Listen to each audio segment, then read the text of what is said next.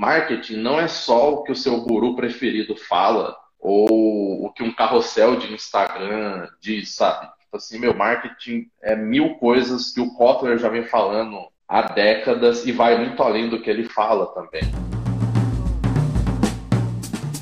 Well, hello! Seja bem-vindo ao Punchcast, podcast do Punch.vc, que assunta sobre o conteúdo e marketing nas redes, principalmente usando os vídeos como ferramenta para a expressão e comunicação de nossos bangs criativos. Eu sou Bruno Peixoto e lá no Instagram você me encontra tanto no punch.vc, compartilhando as experiências com videomarketing, quanto no rachacuca para experiências de outras categorias. Nesse episódio, converso com Cleiton Maranhão, um observador curioso, analista e interessado em processos e comportamentos que atualmente também envereda sobre o desenvolvimento e estudo de adultos, principalmente em sua relação com infoprodutos. Fazem parte da pauta desse bate-papo o marketing, comunicação nas redes, dados métricos e dados de RPG, lançamentos de produtos, de serviços, de pessoas e muito mais.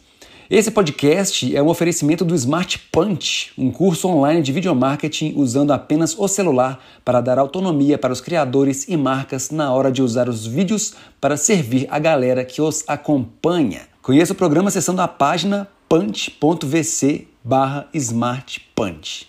S-M-A-R-T-P-U-N-C-H. É isso então, vamos ao papo com Clayton, que foi realizado durante uma live no Instagram. Então, se você quiser participar do próximo papo ao vivaço, acompanhe a gente lá nos arrobas, alright? Boa escuta!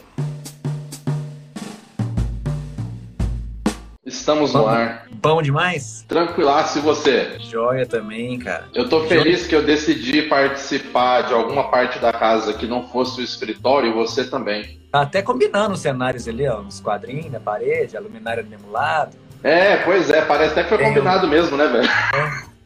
Aí pensa, um tá tom, aqui outro cômodo. É, um, um, tom meio pastel e tal, xadrez, tá ligado? Olha só, velho. De onde você tá falando, velho?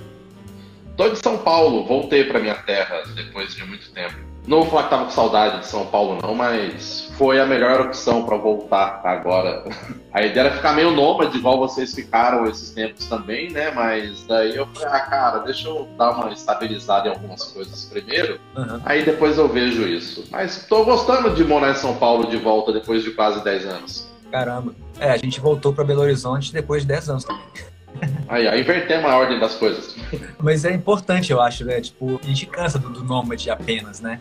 A gente cansa de ficar só no mesmo lugar, mas cansa do nômade também. Então, ter a possibilidade de mudar de ideia, né? De fazer um tanto de um lado, depois um tanto de outro. Pois é, não, e quando eu trabalhava pela Hotmart, eu viajava muito a trabalho, né, cara? 2019 eu fiz 85, 86 voos, eu acho. Então a ideia de ser nômade para mim não era tão estranha. Eu falava, cara, eu já quase não fico na minha casa. Só que ao mesmo tempo, eu também parei a pensar, eu falei, pô, agora é um bom período para talvez eu descobrir o que é ficar em casa, né?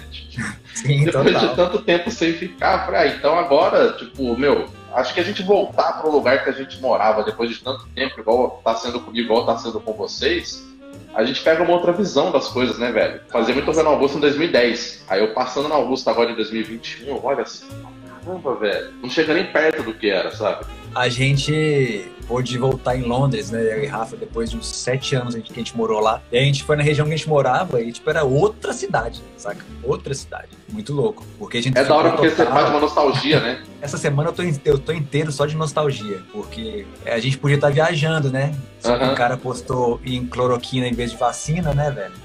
Então. É, postou no bolso dele agora, igual a gente descobriu essa semana. Sinistríssimo, né? Mas se a gente entrar Não, nessa aí, a gente vai sair mais deprimido. Então, Cleito, vamos conversar um pouquinho sobre essa uhum. história aí de criatividade, videomarketing, marketing, comunicação nas redes, promover suas ideias, dados, lançamento de produto, lançamento de serviço, lançamento de pessoas e tudo mais, que eu sei que você está super inteiradão.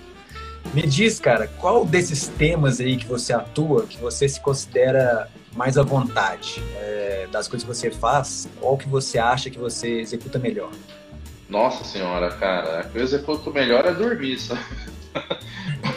É, até essa tem sido meio ruim, mas eu acho, velho, eu fiquei. Fazer café. Eu tava. Fazer café, eu acabei de fazer, tem literalmente 10 minutos.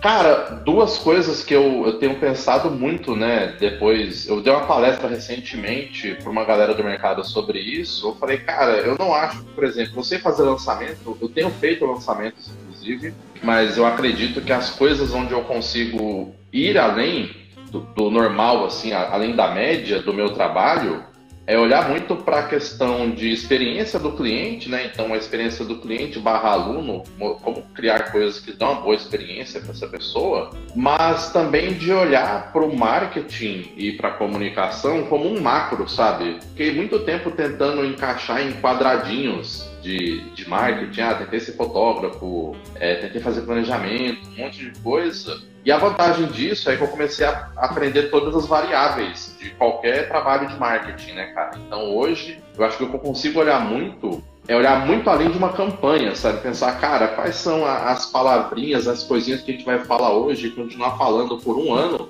que daqui um ano, um ano e meio as pessoas vão lembrar a gente por conta disso, sabe?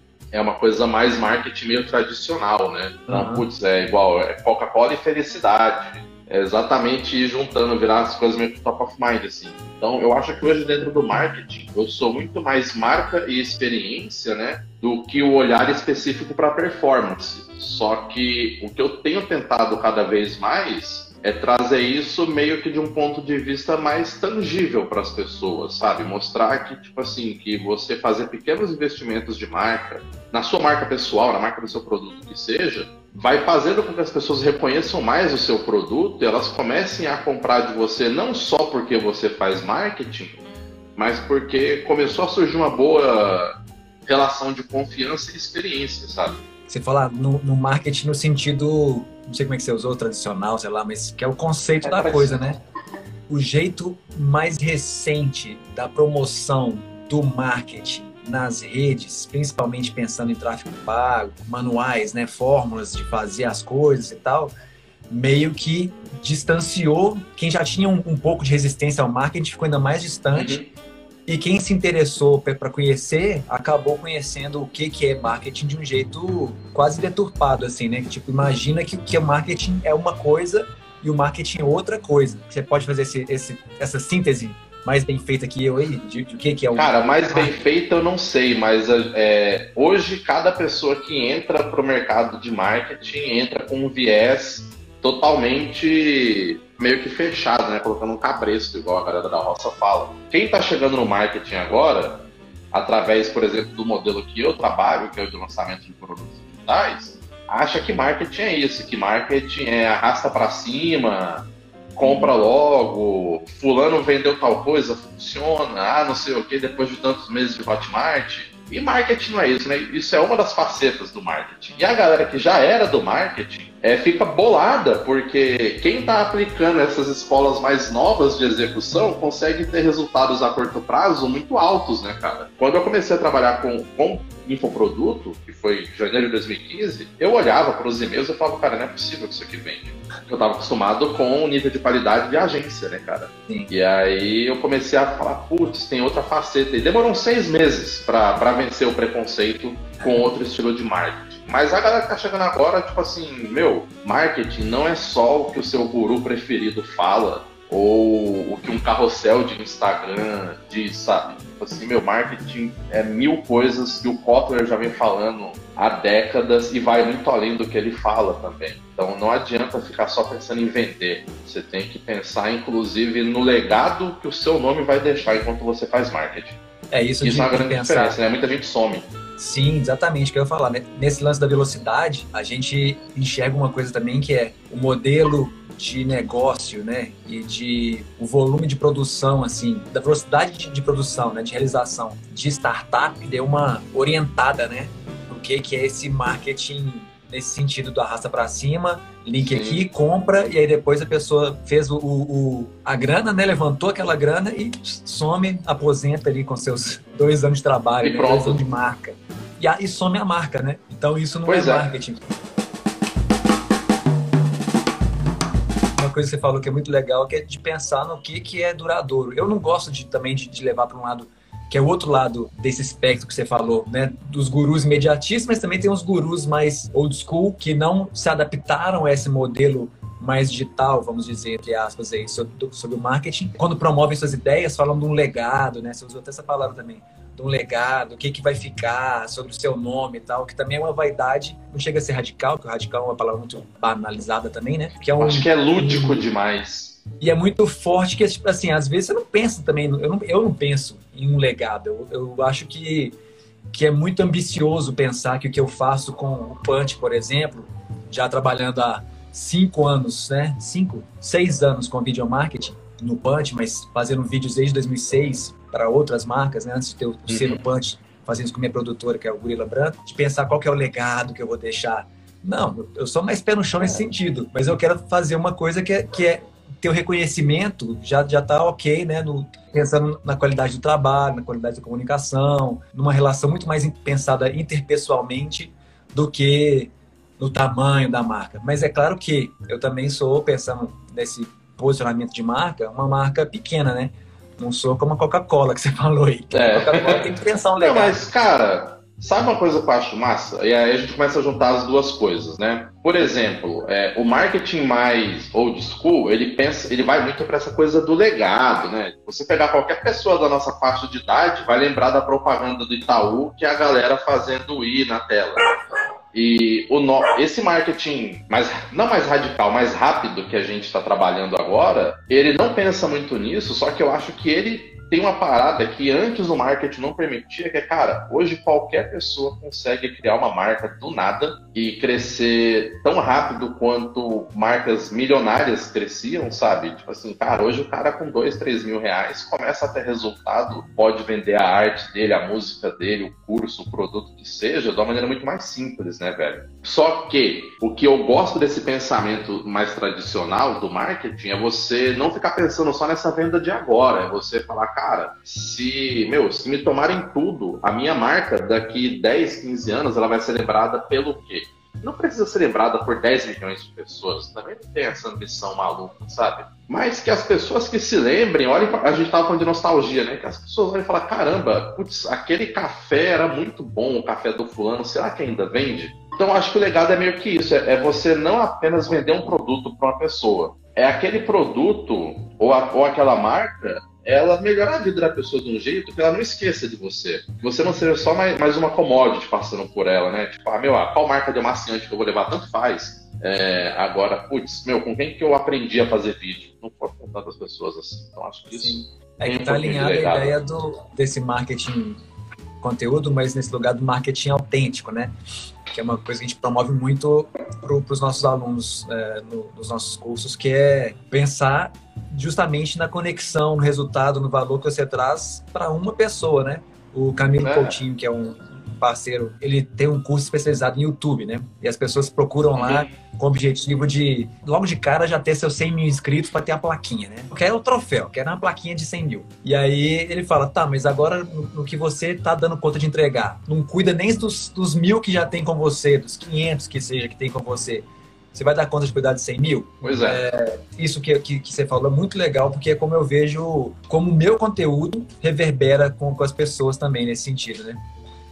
Que é um comentário, saca? Às vezes vem um comentário e fala, putz, não tinha feito essa sacada. Nossa, que bom que assisti isso. Putz, mudou minha, meu jeito de pensar por conta disso, disso, disso. E é um, um, comentário entre, entre 15 comentários, sabe? Não é que é um comentário entre um milhão de comentários, porque você está alcançando 10 milhões de pessoas. É. Então a gente também tem que fazer essa, essa relativizar um pouco, né? Também, embora esteja banalizado o, o hashtag gratidão, é ser grato às pessoas que estão ali. Uma coisa que você falou essa semana sobre consumo de internet, né? O consumo no YouTube, o consumo no Instagram e tal, como é que no Instagram é mais breve, a gente disputa atenção. Putz, alguém que parou ali, investiu o seu tempo para assistir o que você fez, fazer uma reflexão e ainda ter o ímpeto de te escrever de volta, agradece a pessoa, né, cara? Tipo, obrigado pelo feedback, obrigado por ter escutado, obrigado por por estar aqui, obrigado por ter mandado a mensagem, né? Então, Exatamente. o legado também está nessas, nessas pequenas interações, né? Não, e outra que coisa, são significativas, cara, apesar de breves, né?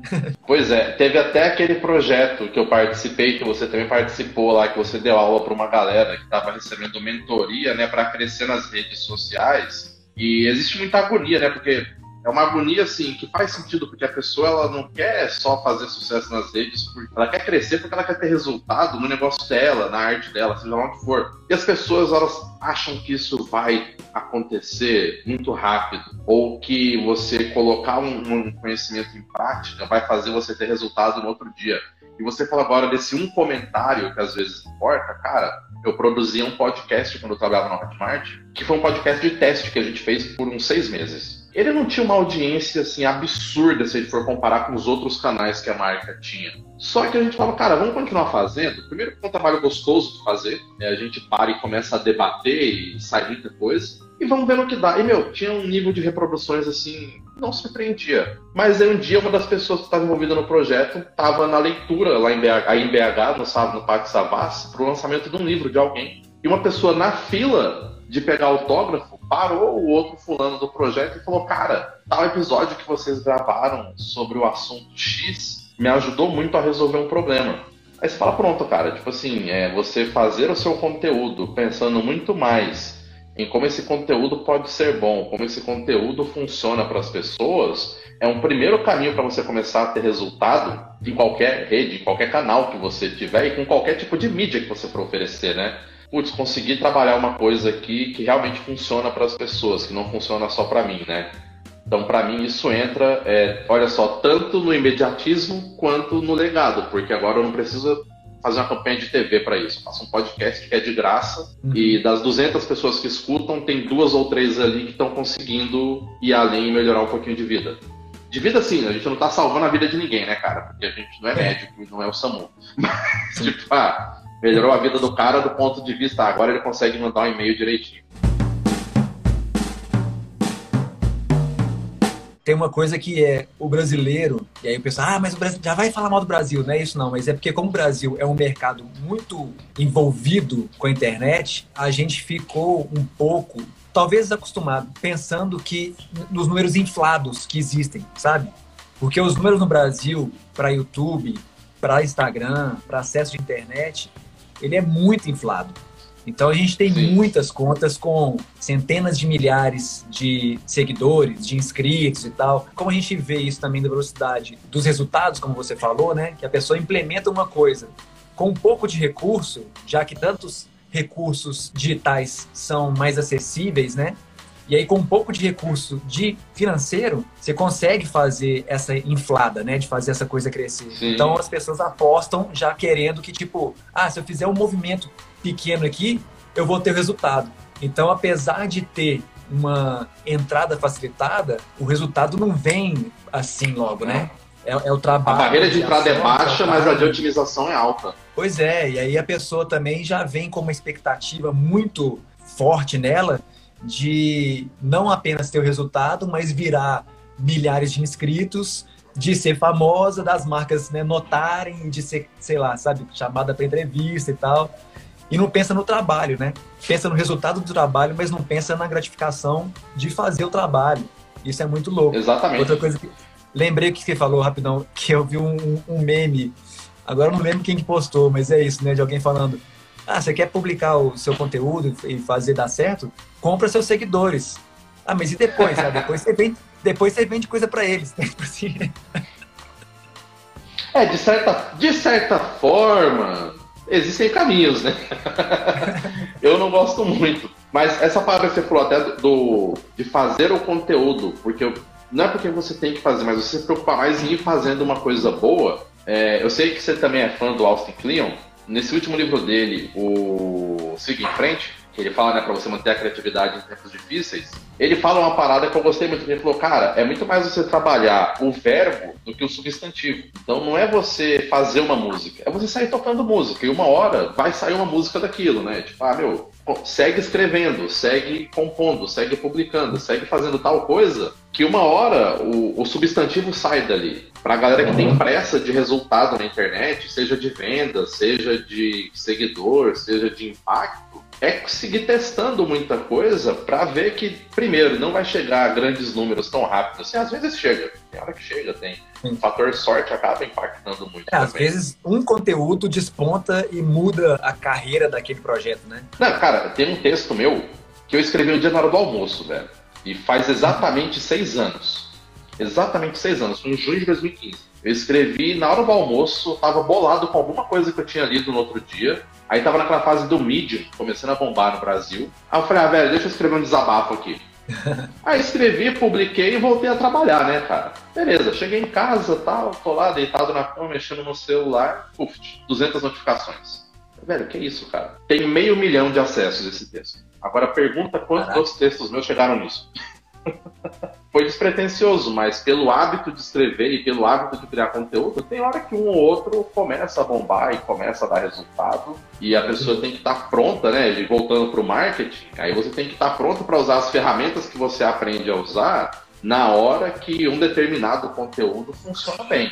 E, aí a mas... gente estava até debatendo o assunto de hoje, né? A gente estava falando dos assuntos de hoje. Então, tipo, ah, para a pessoa começar a vender o trabalho dela na internet vai ter muito fator sorte aí, mas se você consegue identificar as ferramentas que funcionam a seu favor, do ponto de vista de audiência, tráfego e produto, tipo assim, meu, você tem essas três coisas e você consegue identificar pontos para aproveitar em cada uma das três, vai ser muito mais fácil você vender qualquer coisa que você quiser vender. E produzir, né? E produzir também. É, se você tem audiência, produzir fica muito mais fácil, inclusive, né? Porque agora as pessoas começam a te cobrar.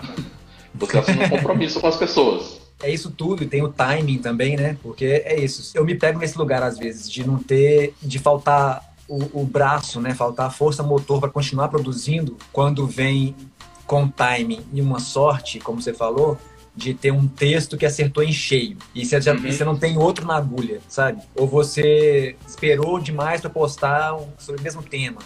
Eu fico sempre comentando aqui, provocando é, o pessoal que me acompanha no, no Punch a criar para testar, né? É um MVP, né? O Minimum é. Viable Products. Você faz uma coisa simples e joga a isca no sentido de, olha, vou, deixa, eu, deixa eu ver se isso aqui dá liga. É. E ver se der liga, está ferrado, porque você vai ter mais trabalho pela frente. É. Está ferrado do jeito bom, né? Tipo assim, que é você assim, tem né? que conseguir ser tão bom quanto o seu último conteúdo. Exatamente. Acho que é o clima que fala isso também, que você tem que Acho ser que tão é. bom você... quanto o seu último trabalho. É, porque, meu, você não é um museu, né, cara? Tipo assim, o seu último trabalho é o que seta a régua. Tipo, uhum. você vai ter que continuar fazendo. Eu já, eu já, li os livros dele tantas vezes que na hora que eu já não sei mais se eu li ou se eu vi ou vivi isso, sabe? Tipo assim, começa a virar uma coisa só. Velho. É, muito bom. Isso do, do, do, verbo e do pronome, o, do verbo substantivo, The Minimalists também falam isso, né? O, o Josh o, o Joshua e o Ryan, né? Que eles falam você só é um escritor se você escreve, né? Uhum. Então a pessoa fala, ah, eu sou escritor, mas se você não escreve, você não é um escritor, né? Então esqueça o, o substantivo e seja o, o verbo, né? É muito legal. Pois eu acho é. que, o, que o Cleon colocou isso no mesmo, mesmo tempo que eu li os, os dois, assim, sobre substantivo e verbo. Me fala aqui uma coisa então, nessa ideia de ter audiência para lançar o produto, para lançar o, né, o que seja a comunicação. O que, que é o mais necessário para comunicar esse trabalho? O que, que você acha que é o mais importante para comunicar um trabalho? O mais importante é fazer as pessoas perceberem que você faz uma coisa muito legal. Tem um amigo meu, o Juliano Torriani, meu mentor também em negócios, que ele fala uma coisa que é o seguinte: ah, vamos supor que as pessoas te seguem no Instagram. Vamos supor, não, as pessoas te seguem no Instagram. A grande verdade é, a maior parte dessas pessoas não sabem as coisas que você faz. É, você tem que encontrar formas de mostrar para essas pessoas as coisas que você faz com frequência. E começa a chegar um momento em que você passa a ser famoso dentro da sua bolha pelas coisas que você faz, pela repetição. E aí as pessoas começam a achar que você é um expert naquilo. Até um exemplo do começo do nosso papo aqui. Você perguntou no que, que eu era bom e você até brincou: café. Todo mundo que eu conheço faz café todo dia. A diferença entre eu e essas pessoas que eu conheço é que eu posto foto de café quase todo dia. E elas começam a achar que eu sou um expert em café. E eu não sou. tipo assim, eu sou só um entusiasta. Agora, olha só, se uma pessoa desenha, se uma pessoa escreve, se uma pessoa faz, joga tarô, qualquer coisa que seja, a primeira coisa que ela tem que fazer é mostrar isso para a audiência dela com mais frequência, mas de uma forma que não seja spam. Eu vi uma palestra no passado, num evento nos Estados Unidos. Ano passado eu fui correndo da pandemia. Eu fiz três viagens assim, até a hora que eu finalmente cheguei no Brasil e não pude mais sair. Eu vi um evento lá, logo antes de fechar tudo, que tinha um expert em Instagram, que ela comentava, falou, olha, é, você, se você tratar sempre uns 5, 6 assuntos recorrentes no seu perfil, não vai ser chato para ninguém Mas é muito importante que desses cinco, seis assuntos, dois sejam sobre o que você faz. Se você é o tipo de pessoa que vai usar o Instagram para negócios, né? Se você está sempre trazendo aquela memória ali, as pessoas começam a associar isso a você. Então isso é, um, isso é uma coisa muito importante. E é o primeiro passo, fazer com que as pessoas associem isso a você. O segundo passo é você começar a mostrar para as pessoas que elas precisam daquilo. E o precisar, ele pode ser ofertado de duas formas, né? Pode ser pela dor, no sentido bom da coisa, né? Tipo assim, meu, Sim. É, a pessoa. Desafio, cara, obstáculo, né? Resistência. É, tem um desafio, tem um obstáculo. E pode ser pela Qual oportunidade. É calo, né? Qual é o calo da pessoa. E, e, tem coisas que entram nas duas coisas. Por exemplo, cara, é, eu adoro quadros desse apartamento. Eu tenho cinco quadros que eu não pendurei nesse apartamento ainda por preguiça, que faz só dois meses que eu tô morando aqui. Mas tem hora que eu continuo comprando quadro. Eu não preciso comprar quadro. Só que aí, na hora que um anúncio me pega e fala assim, ah, é, sua casa muito mais bonita. A primeira coisa que eu penso é, será que minha casa tá feia, velho? Pronto, me gerou uma dor, porque agora eu tenho insegurança sobre a minha casa.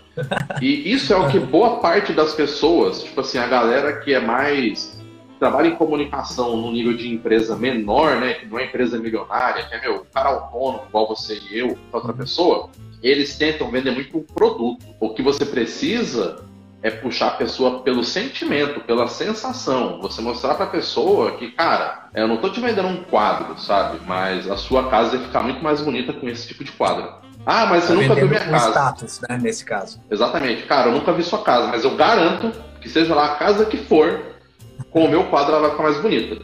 Igual, sei lá, com o meu perfume qualquer pessoa fica mais cheirosa. A coisa necessária é você mostrar que o seu produto é o complemento para aquela sensação vazia que está na pessoa, ou a chance de ela ir um pouco além do que ela já tem. Então, ah, você chega na pessoa rica, você não mostra uma oportunidade para ela ganhar dinheiro, você mostra como ela administra melhor o dinheiro dela, como ela rende melhor o dinheiro dela, né? Você mostrar o que você faz, primeira coisa. Segunda coisa, mostrar por que a pessoa precisa daquilo que você faz. E aí, seja lá o que você fizer, as pessoas vão querer. Às vezes sim, às vezes não, mas elas vão querer. Nádia fez o dever de casa aí, ó, do Simon Sinek. Começa pelo porquê, né? é... né?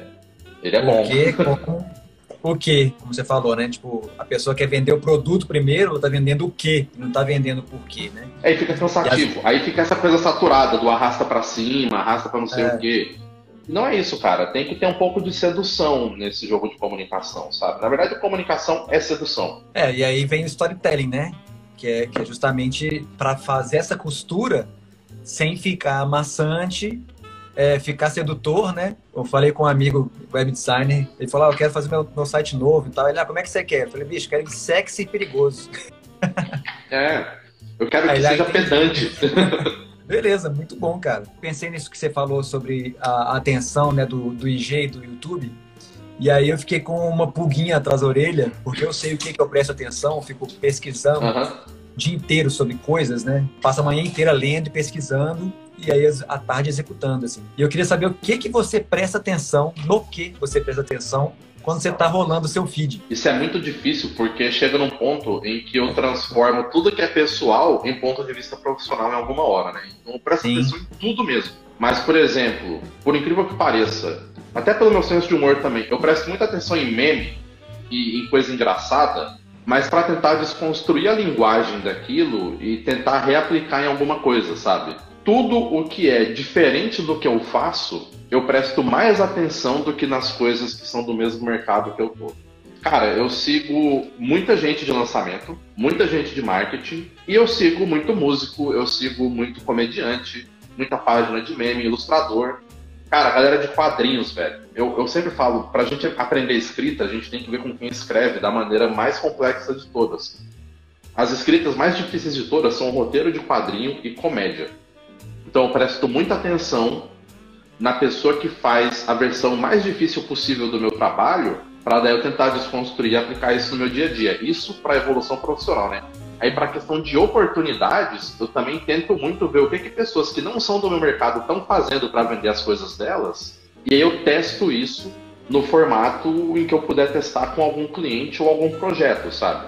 Então eu fico muito de olho nisso, eu fico de olho em, perfis que são muito mais conteúdo do que venda, perfis que são muito mais, por exemplo, posicionamento do que promoção, promoção, promoção, promoção, promoção. Sim. E aí você começa a, a, ir um pouco além desse óbvio, sabe? Ajuda a criar bastante e ajuda a repensar o que você está fazendo também, né? É, e tem uma, uma dor, né?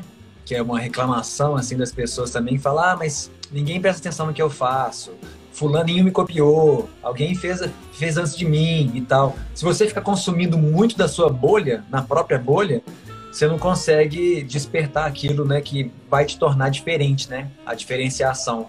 Porque você está reproduzindo o que você vê e que está todo mundo na sua área, no seu mercado ali, fazendo igual, né? Quando você começa a beber Cara, fora... Tem um bilhão de pessoas usando Instagram. Alguém já fez o que você está pensando em fazer. tipo assim, a questão é que você não viu. Tipo, meu, vira e mexe, eu ando na rua, eu vejo alguém com uma tatuagem parecida com a minha, eu vou ficar bolado com isso? Não vou, sabe? Ah, mas alguém ofereceu um produto da forma que eu estava pensando em oferecer. Vai continuar sendo assim. Se você identificar ali né, o que faz o seu produto diferente da média, o que faz a sua comunicação ser diferente da média, cara, isso vai impactar. E aí um erro comum, né, que você falou, ah, não quer que eu preste muita atenção. Eu participo de alguns grupos de empresário de marketing, converso muito com a galera, a maior parte das vezes que eu vejo alguém tentando ter resultado em vendas, ou seja lá o que for para a internet, o resultado que a pessoa está buscando não tem nem explicação. Tipo, ah, é, eu quero vender para 10 mil pessoas. Por que você quer vender para 10 mil pessoas? Ah, porque me falaram que é o certo.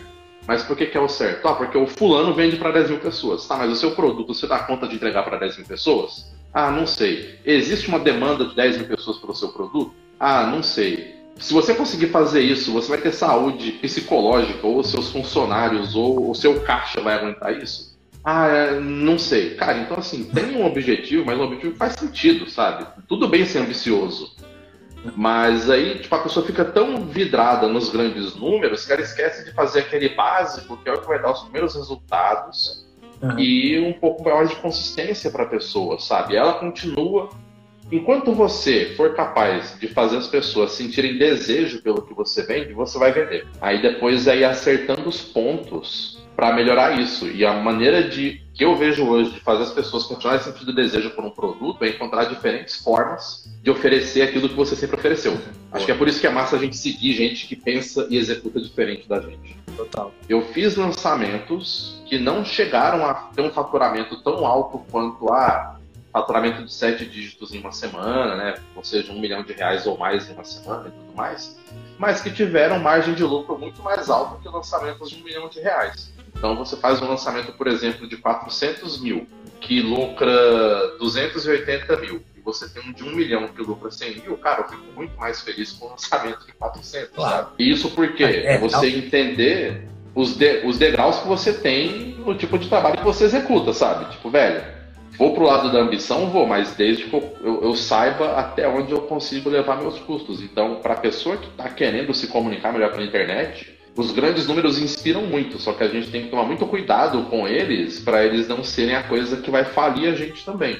Aí você começa a vender para gente que não quer o seu produto, que não precisa do seu produto, que está comprando muito mais porque você prometeu algum milagre para elas. Aí é o que eu falo de legado é, esse tipo de produto, eu não vejo muitos que duraram muito tempo.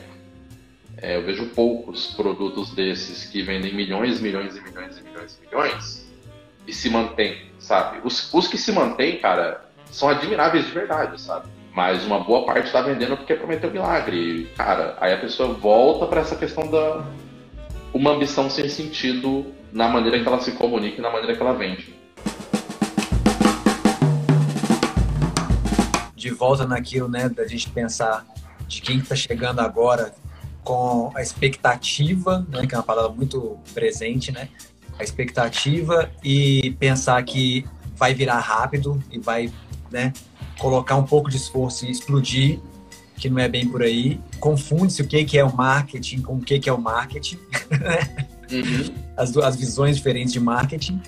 E outra coisa que eu acho que é muito, muito problemática que é a falta de responsabilidade também, né? Nesse momento eu estou lançando, não lançando, né? Mas aquecendo de novo uma próxima turma de, de workshop do Smart Punch. Falo para as pessoas, ó, o, o, programa é assim, funciona desse jeito, a matéria é essa, o investimento é tanto.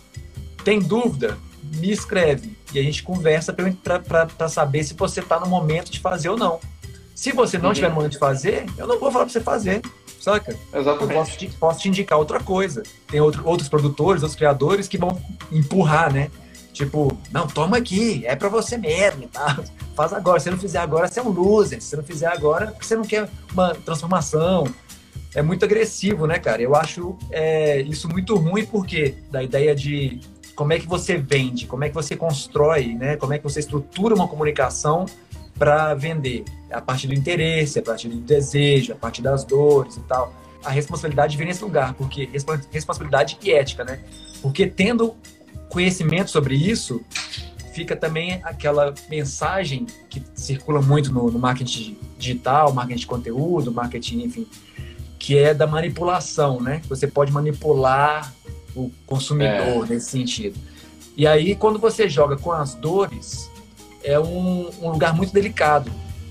Claro que eu estou aqui falando de alguém que quer comunicar em vídeo, mas tem quantos produtos que não tem ligados à saúde, à estética, e aí falar, ah, se você não quer, é porque você quer continuar feio, é que você quer continuar, sei lá, né, é. menor, né, com a, com a, autoestima mais baixa, quantos coaches que não, não pensam desse jeito, né? E aí a pessoa que não está pronta para tomar esse passo, ou porque não tem grana, ou porque emocionalmente não está no lugar, ou porque essa pessoa precisa de, de um outro tratamento profissional, psicológico, né, terapêutico, não assume esse compromisso, como é que ela se sente se ela não faz isso? Ela, putz, então é. realmente eu sou um loser, eu sou, eu tô, né, eu não quero minha vida, vai, vai para onde? Eu tô num buraco e tal. Você, então, a falta de responsabilidade nesse lugar é muito assusta um pouco, né? Eu acho. Não, e uma coisa que outro dia eu tava debatendo isso com um amigo meu do mercado também, cara. Eu tenho uma consultoria, né? Não é um jabá não, mas é, mas é sobre como fazer as pessoas aprenderem mais. Como você faz o seu aluno consumir mais do seu conteúdo, né? Aí andragogia e tudo mais tava debatendo com um amigo meu que ele falou assim: ah, é, muitos dos meus alunos eu fico de cara porque eu ensino com o mesmo nível de dedicação para todos e tem lá um fulaninho que consegue mega resultados e outro fulano que não consegue nada. E fulano é preguiçoso. Eu falo, cara, não é que o fulano é preguiçoso. Tipo assim, os dois fulanos compraram o mesmo produto por motivos diferentes. Aí é onde vender coisas pela internet torna-se uma coisa complexa, né? É, as pessoas compram o seu aprendizado por razões diferentes. A promessa é mais ou menos a mesma. Então você tem que entender os motivos que fazem as pessoas comprarem de você conforme você começa a crescer em resultado. É, vai ter gente que vai comprar de você, por incrível que pareça, por gratidão, porque você ensinou é, alguma coisa para essa pessoa em algum momento e agora ela é grata a você e compra e ela não vai mais ter resultado com aquele curso. Modelo do Gary, né? É, jab, jab, right hook. Exatamente. Só que aí, cara, a gente começa a achar que a gente pode oferecer de tudo para o comprador, porque a gente consegue resolver qualquer tipo de problema, mas conforme a gente cresce, o tipo de comprador que vai chegando, vai chegando com expectativas cada vez mais altas, e aí você começa a cair nos resultados de novo. Muito por conta de ter começado a elevar as promessas, né, as coisas que você diz que você resolve a um nível que talvez você não resolva, talvez seja coincidência. Ah, a pessoa comprou meu curso e agora ela conseguiu comprar a Mercedes. Será que foi porque ela comprou seu curso? Será que ela já não era rica? E agora ela pode só falar que ela comprou a Mercedes porque ela fez tal coisa, sabe? Quando a gente não filtra bem o que a gente oferece para nossa audiência, nosso produto vira tipo a cloroquina, né, cara? Tipo, ah, é, parece que resolve um problema, mas não resolve. Tipo, ah, eu tomei e não. Os dados, né? Cadê, cadê os dados, né? Onde estão o, o, os parâmetros? Cadê a, as, as observações? Comparado com o quê? Relativo a qual tempo? Relativo a qual momento, né? De onde que vem essa pessoa? Sim. Não, e até voltando na sua pergunta, né? Que você tinha perguntado, ah, o que, que é importante para uma pessoa vender para a audiência dela? Cara, é, mantenha a sua fidelidade aos problemas que você resolve. Quanto mais você focar em resolver aquele tipo de problema, mais foda você é em resolver aquele tipo de problema e mais as pessoas te reconhecem por aquele tipo de problema. Aí imagina, cara, vamos supor aqui, é, putz, você trabalha com vídeo desde 2006, pelo que você falou, são, são 15 anos em vídeo e video marketing também. Aí hoje você vai lá e fala, putz, meu, tá aí, eu vou começar a oferecer agora, não sei, assim, vou fazer azulejo em casa. Bem, não tem problema, eu tenho mil hobbies. Só que aí, tipo, agora, o cara que era reconhecido por vender vídeo vai vender azulejo. E as coisas que a galera do azulejo vai esperar são totalmente diferentes do que a galera do vídeo esperava. Você vai ter que fazer toda uma reconstrução de como você oferece seu trabalho, o nível que você executa.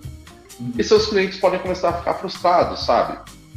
Então seja fiel aos problemas que você resolve, que você vai continuar vendendo sempre. É muito difícil algum tipo de problema parar de existir. É o que eu falo no mercado de idiomas, por exemplo. Cara, Brasil, menos de 5% das pessoas falam inglês.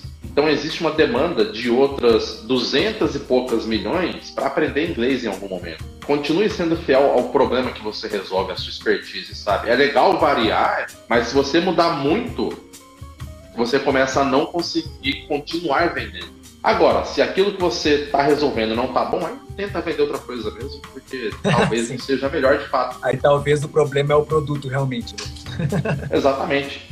Mas é, eu acho que é muito mais encontrar as soluções certas que os produtos certos, porque a solução ela sempre pode ser mais que um produto, né? Uhum. E eu mesmo refleti sobre isso ao longo desse último ano, porque eu achava que o meu jogo era ficar operando o lançamento, e não é. Ótimo. Falei, cara, o meu jogo é trabalhar a experiência das pessoas, é trabalhar o aprendizado das pessoas. Vou ganhar menos dinheiro do que com o lançamento. Porém, é o é nicho resolve, onde né? eu, é o nicho que eu resolvo. Tem essa coisa também de pensar o nicho qualquer nicho é suficiente, né? Mesmo que fosse um super nicho, porque você tem dentro daquele super nicho milhares de pessoas que, que têm o mesmo Sim. problema. Às vezes também atacar no, no global, né? Porque tem mais gente, não é a estratégia correta para um produto que resolve um problema específico, né? Sim. Cara, tem um cara que eu conheço, faz tempo que eu não falo com ele, mas sempre gostei muito dele, a gente bebia direto junto, que é o Lucas Dresler. O Lucas, ele atua num nicho tão surreal, ele faz impressão 3D de bonecos de RPG e ele manda para a pessoa pintar em casa e você faz uma assinatura disso e tal.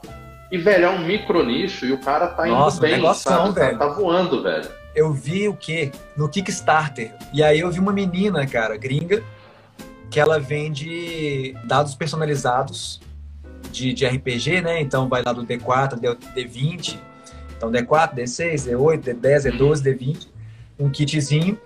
E ela personaliza eles para meninas tem essa coisa, né, de, de ser um, um ambiente que tem muito mais caras jogando, né, muito mais mano do que minas jogando, para diversificar, né, um, um pouco a, a demografia do, do, do RPG, uhum. ela personaliza o dado para mulheres. E os dados são lindos, eu compraria também.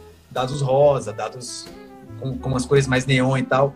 E aí a campanha dela, que ainda faltava, sei lá, quatro dias para fechar, tinha arrecadado, tipo, 5 milhões de dólares só com dado, velho, saca? Não, você focar em um segmento é muito importante, velho. A gente aprende a olhar a coisa pela lente certa, sabe?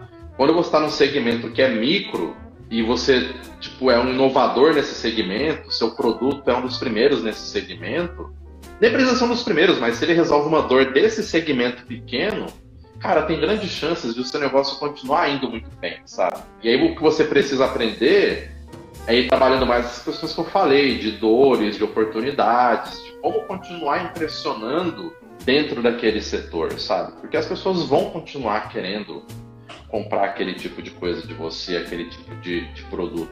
Uma coisa que eu acho que é problemática hoje, ficar olhando diretamente para o número, ficar olhando diretamente para o resultado e abandonar as possibilidades que você tem de explorar uma coisa que você faz ou dez coisas que você faz, sabe? É, existem mil maneiras de você oferecer um vídeo. Existem mil maneiras de você reaproveitar um produto que você já vende. E as pessoas que estão chegando agora para fazer, ou seja, videomarketing, ou marketing de infoprodutos, ou crescer Instagram, que seja, elas chegam comprando fórmulas e elas acham que essa fórmula vai resolver a vida delas o resto da vida. E não vai.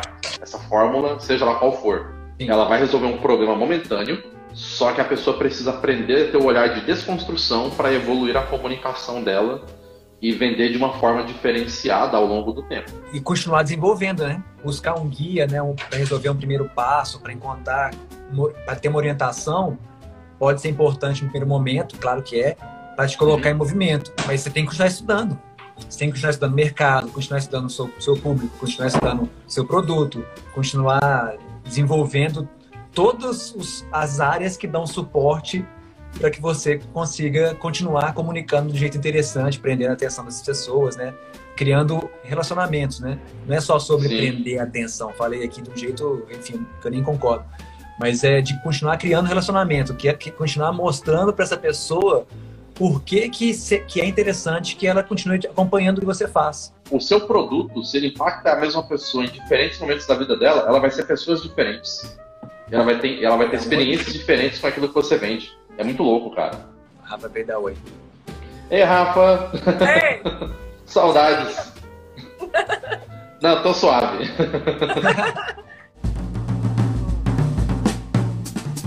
Eu recebo muito isso, né? Nas dúvidas de DM, de alunos, tipo, ah, mas eu faço meu vídeo, eu devo postar em onde? No Facebook, no Instagram, no, no YouTube? Onde que as pessoas consomem mais e tal? Porque elas estão competindo nesse espaço, né? Entre YouTube, Instagram e e Facebook, né, por exemplo, né, com as plataformas de vídeo. E aí acho que foi o Gary mesmo que falou, tá, mas o seu vídeo falando sobre seus bonequinhos lá 3D que você vende para as pessoas jogarem RPG de tabuleiro, né, de mesa, o seu vídeo sobre aquilo não compete com outros vídeos sobre 3D. Ele compete também com Netflix, sabe? Compete é. com Disney Plus, compete todo lugar que, que demanda a atenção da pessoa é um competidor para o seu conteúdo, né? Uma reflexão mais profunda, mas nesse lugar de não, não tornar pessoal também demais, né? De conseguir distanciar, se olhar com mais clareza, com mais tranquilidade para esses dados médicos, o que for, para que você saiba, né, sumarizando tudo que a gente falou sobre responsabilidade, uhum. sobre maneira de prender atenção, sobre dores, desejos e tal, de o que, que qual que é a sua audiência, qual que é o problema que você resolve qual que é a sua audiência, para você não ficar também perdido nesse lugar, né? Tipo, nossa, então tô competindo com Game of Thrones, né? Ferrou, porque você não, é. você não tem como competir com os caras. não, exatamente. É você saber contextualizar também, né? Tipo, cara, um erro simples, assim, sendo meu objetivo. As pessoas ficam comparando Instagram e YouTube, né? Igual ontem eu tava até falando de Instagram e YouTube. Por exemplo, o Instagram é uma rede aspiracional. Normalmente aqui a gente vê as pessoas que a gente quer ser fazendo as coisas que a gente quer fazer e por aí vai. Só que é uma coisa de muita espontaneidade, conteúdo rápido e pronto, sabe? E no YouTube, normalmente, a gente vai procurar coisas. No YouTube, as pessoas vão muito por interesse, por aprendizado, por entretenimento de mais longo prazo. É de novo o que, que a plataforma resolve, né? O lance é que é. o Instagram, ele não tem um, uma ferramenta de busca que você vai conseguir encontrar soluções para seus problemas, né? E o YouTube, uhum. ele tanto é uma ferramenta de busca, quanto ele é do Google, né? Que é a maior ferramenta de busca. Então, a associação lá que você tem com, com metadados, com título, com descrição, com tags, para encontrar o que, que você procura, ele é muito mais forte no YouTube, né? É, isso é importante também para quando você produz conteúdo, para entender, peraí, esse conteúdo aqui, então, eu devo postar ele no YouTube ou no Instagram? O conteúdo vai te falar, né? Porque exatamente. É um... Aí o tipo de é conteúdo que você fizer, exatamente. Então, às vezes, a pessoa que ela tá o tempo todo batendo a cabeça para ter resultado no Instagram, se ela conseguir dedicar tempo para fazer um conteúdo de contexto, né, um conteúdo contextualizável, talvez ela tenha muito mais resultado tentando numa outra plataforma que vai aderir muito melhor ao formato de conteúdo que ela está tentando. Tanto que, por exemplo, para mim o melhor formato de live do Instagram é esse que a gente está aqui, que é mais descontraído, sabe? Que não é aulão. Eu não gosto de aula no Instagram. Eu não acesso o Instagram para aprender muita coisa. É para, cara, dar uma procrastinada rápida. É, porque o consumo no Instagram é diferente também, né? E principalmente isso, eu gosto muito de fazer essas, esses papos nesse horário ou de manhã ou, ou meio-dia porque me atende mais fácil do jeito de produção. Eu estou de frente uhum. para a janela aqui, eu não tenho que cuidar tanto da luz, a luz está incrível, está boa. De vez em quando tem a distração de alguém na casa aqui, o que é um problema. mas, mas, é isso, pandemia. Agora, fazer à noite, eu tenho um trabalho maior de produção e também quando eu entro no Instagram à noite, tem sete pessoas, oito pessoas só na minha bolha fazendo live. Entendeu? É. Porque a natureza do comportamento do usuário no, no Instagram é rolar o feed e aí que você entrou e você sabe que você está numa live que pode durar uma hora e você sabe que está tendo outras sete lives, já baixa aquele fomo violento, né? Que você fala, aí você fica pulando de uma live para outra. Se é uma aula nesse sentido que você falou, né, de alguém que estruturou uma live com tópicos para nesse lugar professoral, você não vai aprender. Porque você tá é. pipocando das lives de uma para outra, né?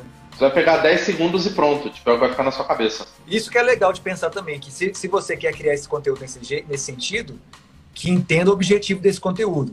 Funciona uma aula no Instagram? Funciona, se estiver alinhado com o interesse do seu público. Né? Se o seu público é. estiver condicionado a ficar ali uma hora no Instagram prestando atenção em você, maravilha, pode começar a vender. Se não, talvez uma plataforma que seja mais adequada, além do YouTube, seria criar um webinário, né? Que a pessoa chega lá, vai Sim. na página, deixa o seu link e aí assiste no tempo dela, quando ela está disponível, ou que seja um encontro ao vivo para todos assistirem, né? Isso que eu falei de, de conseguir distanciar, se observar quem que é seu público, qual que é o mercado, qual que é o objetivo e alinhar isso tudo é que é importante para não ter frustração nessa expectativa, né? Ah, mas eu fiz porque o guru falou e deu errado. Ninguém veio, não vendi, não fiz isso, ninguém seguiu, né? Porque queria expectativa demais e aposta no lugar errado, né? Pois é. Não, e por exemplo, quem não está vendo a live agora, depois vai escutar tudo isso gravado. Então, a audiência do agora aqui não é a parte mais importante. Mas tem gente que daqui a um ano vai conseguir escutar esse nosso papo. Isso que é muito da hora, cara. Tem quem enxergue isso aqui como a finalidade, né? Vou fazer a live, eu quero que tenha lá na live milhares de pessoas assistindo, porque eu vou fazer um pitch no final e vou vender, o que for. E eu fico enxergando isso aqui como ferramenta. Como a gente poderia mais fazer essa live? Ou melhor, esse papo? No Zencaster, no Zoom, no Skype, né? Tem outras ferramentas para fazer isso. Mas eu acho interessante essa ferramenta, porque ela já faz o vídeo, eu já coloquei um filtrinho, saca? Depois eu já edito isso aqui, eu já deixo ele reverberando. Eu tenho uma audiência aqui, né? Então, você também tem uma audiência aqui. Embora eles não estejam ao vivo, né? Não tem tantas pessoas no presente assistindo, ainda vai reverberar durante a semana, né? Que as pessoas vão pingar nos no nossos perfis e poder assistir um, um trecho que seja. E aí esse material vai ser derivado em, em vídeo para o YouTube, em clipes para cá para o Instagram, em copy, né? Que eu vou pegar os trechos e escrever para mandar para o blog das sessões, pode virar um, um, um, PDF, saca? Então, dessa ferramenta, eu extraio tudo isso, porque tem o vídeo, tem o áudio e tem o nosso, nosso texto, né? Sim. É, é um conteúdo que você faz vira 30 conteúdos. E isso é uma coisa importante das pessoas pensarem também, cara. Tipo, meu, Sim. é reaproveitar ao máximo. Tipo assim, uma peça de conteúdo que você menos, né? faz. Né? Trabalhar menos nisso. Exatamente. Para poder investir seu tempo em, em, outro trabalho, né? É, uma hora de conteúdo vai virar 50. é, eu falo muito disso para as pessoas nesse conteúdo do Punch, que é para as pessoas terem autonomia. Muitas pessoas querem promover essas ideias em vídeo, mas não sabem fazer o vídeo. E também não tem grana para contratar. Então, se você entende que isso aqui, né, essa ferramenta de ao vivo, é uma ferramenta e não uma finalidade nesse sentido, você pode abrir e falar o seu discurso durante cinco minutos, fechar e você tem um vídeo, saca? Sim. Que você vai e o, e o contrário também funciona, né, cara? O cara, o áudio que você manda no Instagram, você pode salvar ele e transformar ele num vídeo também. Inclusive, o próprio Simon Sinek e, o, o, e alguns outros, tipo Jordan Peterson e afins, eles fazem muito isso. Eles gravam um podcast e depois só anima, só solta uma animação em cima do áudio. É entender o meio como um meio mesmo. Não é, ah, ser famoso no Instagram. Cara, tá, mas ser famoso vai pagar suas contas? Vai vender seu produto? Utiliza como ferramenta, né, cara? O que, que você acha que é, talvez, pensando em ferramentas aí, mas em práticas de marketing, qual que é a prática, então, que você sente falta, vai, das pessoas aplicarem na sua comunicação?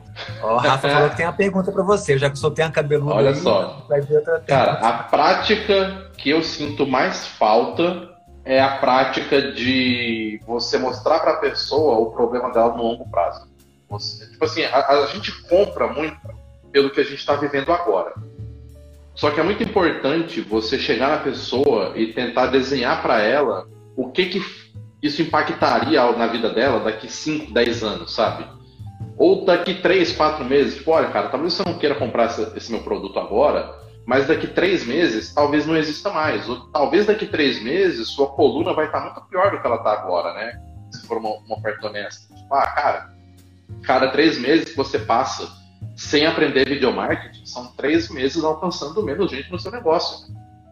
Você joga isso para dois anos e o seu concorrente vai lá e faz, É um abismo. Você já perdeu.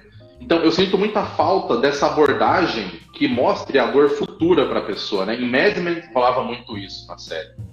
Isso é a coisa que eu mais sinto falta, o pensamento de longo prazo.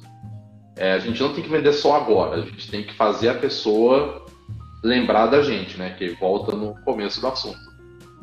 É, eu sinto falta de uma nova temporada de Mad Men. Ah, também sinto. Rafa tá aqui assim com o dedinho levantado, ó. Ei, Rafa. Ei, uma vez eu te vi falar uma coisa que meio que me. Ai, peraí. Senão elas não vão te deixar a gente em paz. Uma pra você e uma pra você. é, uma vez eu vi você falando uma coisa que meio que explicou um sentimento que eu tinha em relação ao marketing digital, mas eu não tinha conseguido explicar isso ainda. Você falou assim: a gente vê um monte de gente na internet acumulando conhecimento, dicas rápidas, sem contexto e sem saber se aquilo de fato vai fazer sentido para a carreira dela, para o negócio dela, o que quer que seja, assim. E, e, desde que eu te ouvi falar isso, fez muito sentido, assim, da maneira como a gente está fazendo as coisas na espaçonave hoje. É, inclusive, um dos mods que a gente ensina lá na Galáxia. Eu queria te ouvir falar sobre isso, assim, porque às vezes as pessoas acham que elas têm que sair seguindo 5, 10 pessoas diferentes e pegar um monte de sacada. E não é aquilo, é de fato como ela consegue pegar uma ideia que vai fazer diferença na, naquele momento, naquele contexto para ela, né? Tá, isso aí eu tenho muita influência do Gun, inclusive, nesse tipo de, de assunto, por conta de uma coisa que ele falava muito, que é, cara, você vai ver uma palestra, consumir um conteúdo, seja lá o que for, vai anotando em post-it, só que cola os post-its, você não anota direto no caderno, cola os post-its num caderno, e depois que você consumir o conteúdo, para para votar naqueles conteúdos, né, para dar uma olhada. Então, assim, a coisa que eu vejo mais sentido é consumir bastante conteúdo, acho que a gente tem que ter repertório mesmo, mas fazer uma eleição desses conteúdos e falar assim, tá, mas isso aqui, é, de 0 a 10, quanto que isso importa para mim de fato? Hoje. É, hoje, né? Tipo assim, eu cheguei até aqui sem fazer isso, será que eu preciso fazer agora? Ou é uma coisa que eu posso fazer daqui 6, ou 10 meses, ou 2 anos, né? Eu discuto isso muito com um sócio meu num projeto, que ele, ah, vamos fazer um lançamento usando um grupo de WhatsApp. Eu falei, a gente tem operação para fazer um grupo um, mil grupos de WhatsApp? Às vezes não tem, às vezes tem. Então, será que é só porque o outro está fazendo o que eu tenho que fazer agora? Quando eu estou em espaço de aprendizado e consumo de conteúdo, eu me faço perguntas que me incomodam, para me afastar da obrigação de colocar tudo que eu aprendo em prática. Senão a gente, meu, eu já tive burnout algumas vezes, né? Então, assim, hoje em dia não tenho mais porque a gente aprende aí filtrando essas coisas. E a gente aprender a abrir mão de alguns, alguns conhecimentos de curto prazo facilita essa organização do que colocar em execução. O fome empreendedor, né? Elas acham é. que tem que estar sabendo de todas as novidades do último momento. Aí tá, lançou o Clubhouse em, sei lá, três dias, uma semana, todo mundo tinha perfil no Clubhouse porque era a última coisa. Mas a pessoa nem se perguntou se aquilo cabia dentro do planejamento editorial dela. Tá, tá ok ir lá, testar, experimentar, etc. Né? Mas isso tem feito muito sentido para mim. E, e ao mesmo tempo também, uma pessoa que está começando precisa de dicas para quem está começando. Uma pessoa Pro momento que tá dela. De, de, negócio precisa de dicas para quem, né, de quem já tem 10 anos de negócio. Não, e esse negócio de vício indica uma parada que eu fico tentando falar para as pessoas é a seguinte, eu falo, olha, toda vez que você parar o que você está fazendo, que é o motivo pelo qual você criou o seu negócio, seu produto, seja o que for, para testar uma coisa nova, existem grandes chances de você atrasar o progresso que já estava rolando. Uhum. E tem horas que o risco vale a pena. Então, é por isso que a gente tem que fazer as perguntas difíceis, né? Eu acho que ter vindo da Hotmart me ajuda muito nisso, porque lá era um lugar de a gente parar e estressar a ideia um pouco para falar, opa, vale a pena correr Será esse é risco. Mesmo, né? Uhum. É, então a gente tem que fazer esse questionamento, porque assim, meu, talvez a coisa que você vai seguir agora vai te tirar do trilho total. Ou vai te colocar numa via expressa absurda. Mas tem que saber fazer um jogo de, de hipóteses e probabilidades. Não adianta ficar querendo colocar tudo em prática. Massa. Perfeito. Acho que é isso. Valeu Maravilha. demais. Ah, foi bom falar com vocês. Ah, melhorou muito meu dia. que bom, nós também. que bom. Faça seu jabá aí. Cara, eu nem estava preparado para fazer um jabá, mas para quem está interessado ou interessada em conhecer um pouco mais, Tem um link no meu perfil, meu perfil no Instagram é Cleiton Maranhão. Aí tem um link que leva para uma landing page minha falando sobre o fato de que todo mundo te ensina a vender e ninguém te ensina a ensinar ou a cuidar dos seus clientes. E aí eu desenvolvo trabalhos voltados para fidelizar clientes e fidelizar alunos, fazer essas pessoas de fato transformarem né, o aspecto da vida delas que elas compraram seu produto. E é isso que eu faço. Perfeito. E também, e no Instagram eu posto mais besteira do que coisa séria, então não tenho falsas expectativas. Não, mas também me, me, me ajuda um monte, porque eu fico atualizado dos memes todos lá no seu perfil, no seu e no do Lira. Doug Lira também podia estar nesse papo aqui, porque ele tá sempre de xadrez, ele tá de azul, é um ilustrador. Publicitário também. Mas é massa demais, cara. Valeu demais pelo papo aí, pela disponibilidade. E a gente se vê logo menos, tomara. Obrigado quem te veio também. É, Nádia colou o tempo inteiro aqui. Aposto que ela adorou a gente falando sobre o imediatismo das redes, porque ela mandou vários coraçõezinhos e interagiu também. Maicon, Alex também, que é, que é um cara que está bem próximo do Punch. Lucas, Bianca, Nanda, que está sempre aqui também. Valeu demais, pessoal, pela presença. Maravilha. Valeu, Brunão, valeu demais pelo convite, velho. Bom resto de semana aí pra vocês. A gente vai se falando. Demorou, cara. Um abração. Abraço, cara. Até mais.